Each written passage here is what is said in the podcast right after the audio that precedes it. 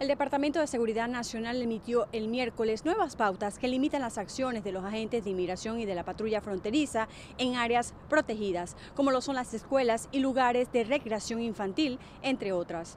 Hay que recordar que a mediados de octubre, Seguridad Nacional también ordenó detener las redadas de inmigrantes en lugares de trabajo como parte del plan del presidente Joe Biden por una ley de inmigración más humana, según han dicho.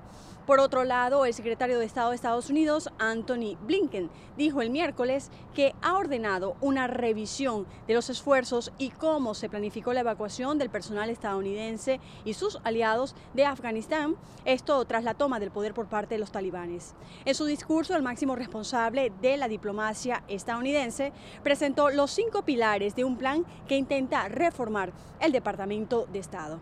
Por último, una tormenta que azotó la costa del Atlántico de Estados Unidos con ráfagas de viento de intensidad de huracán dejó el miércoles a más de medio millón de viviendas y negocios sin electricidad en Nueva Inglaterra y obligó al cierre de puentes, ferries y escuelas en la región.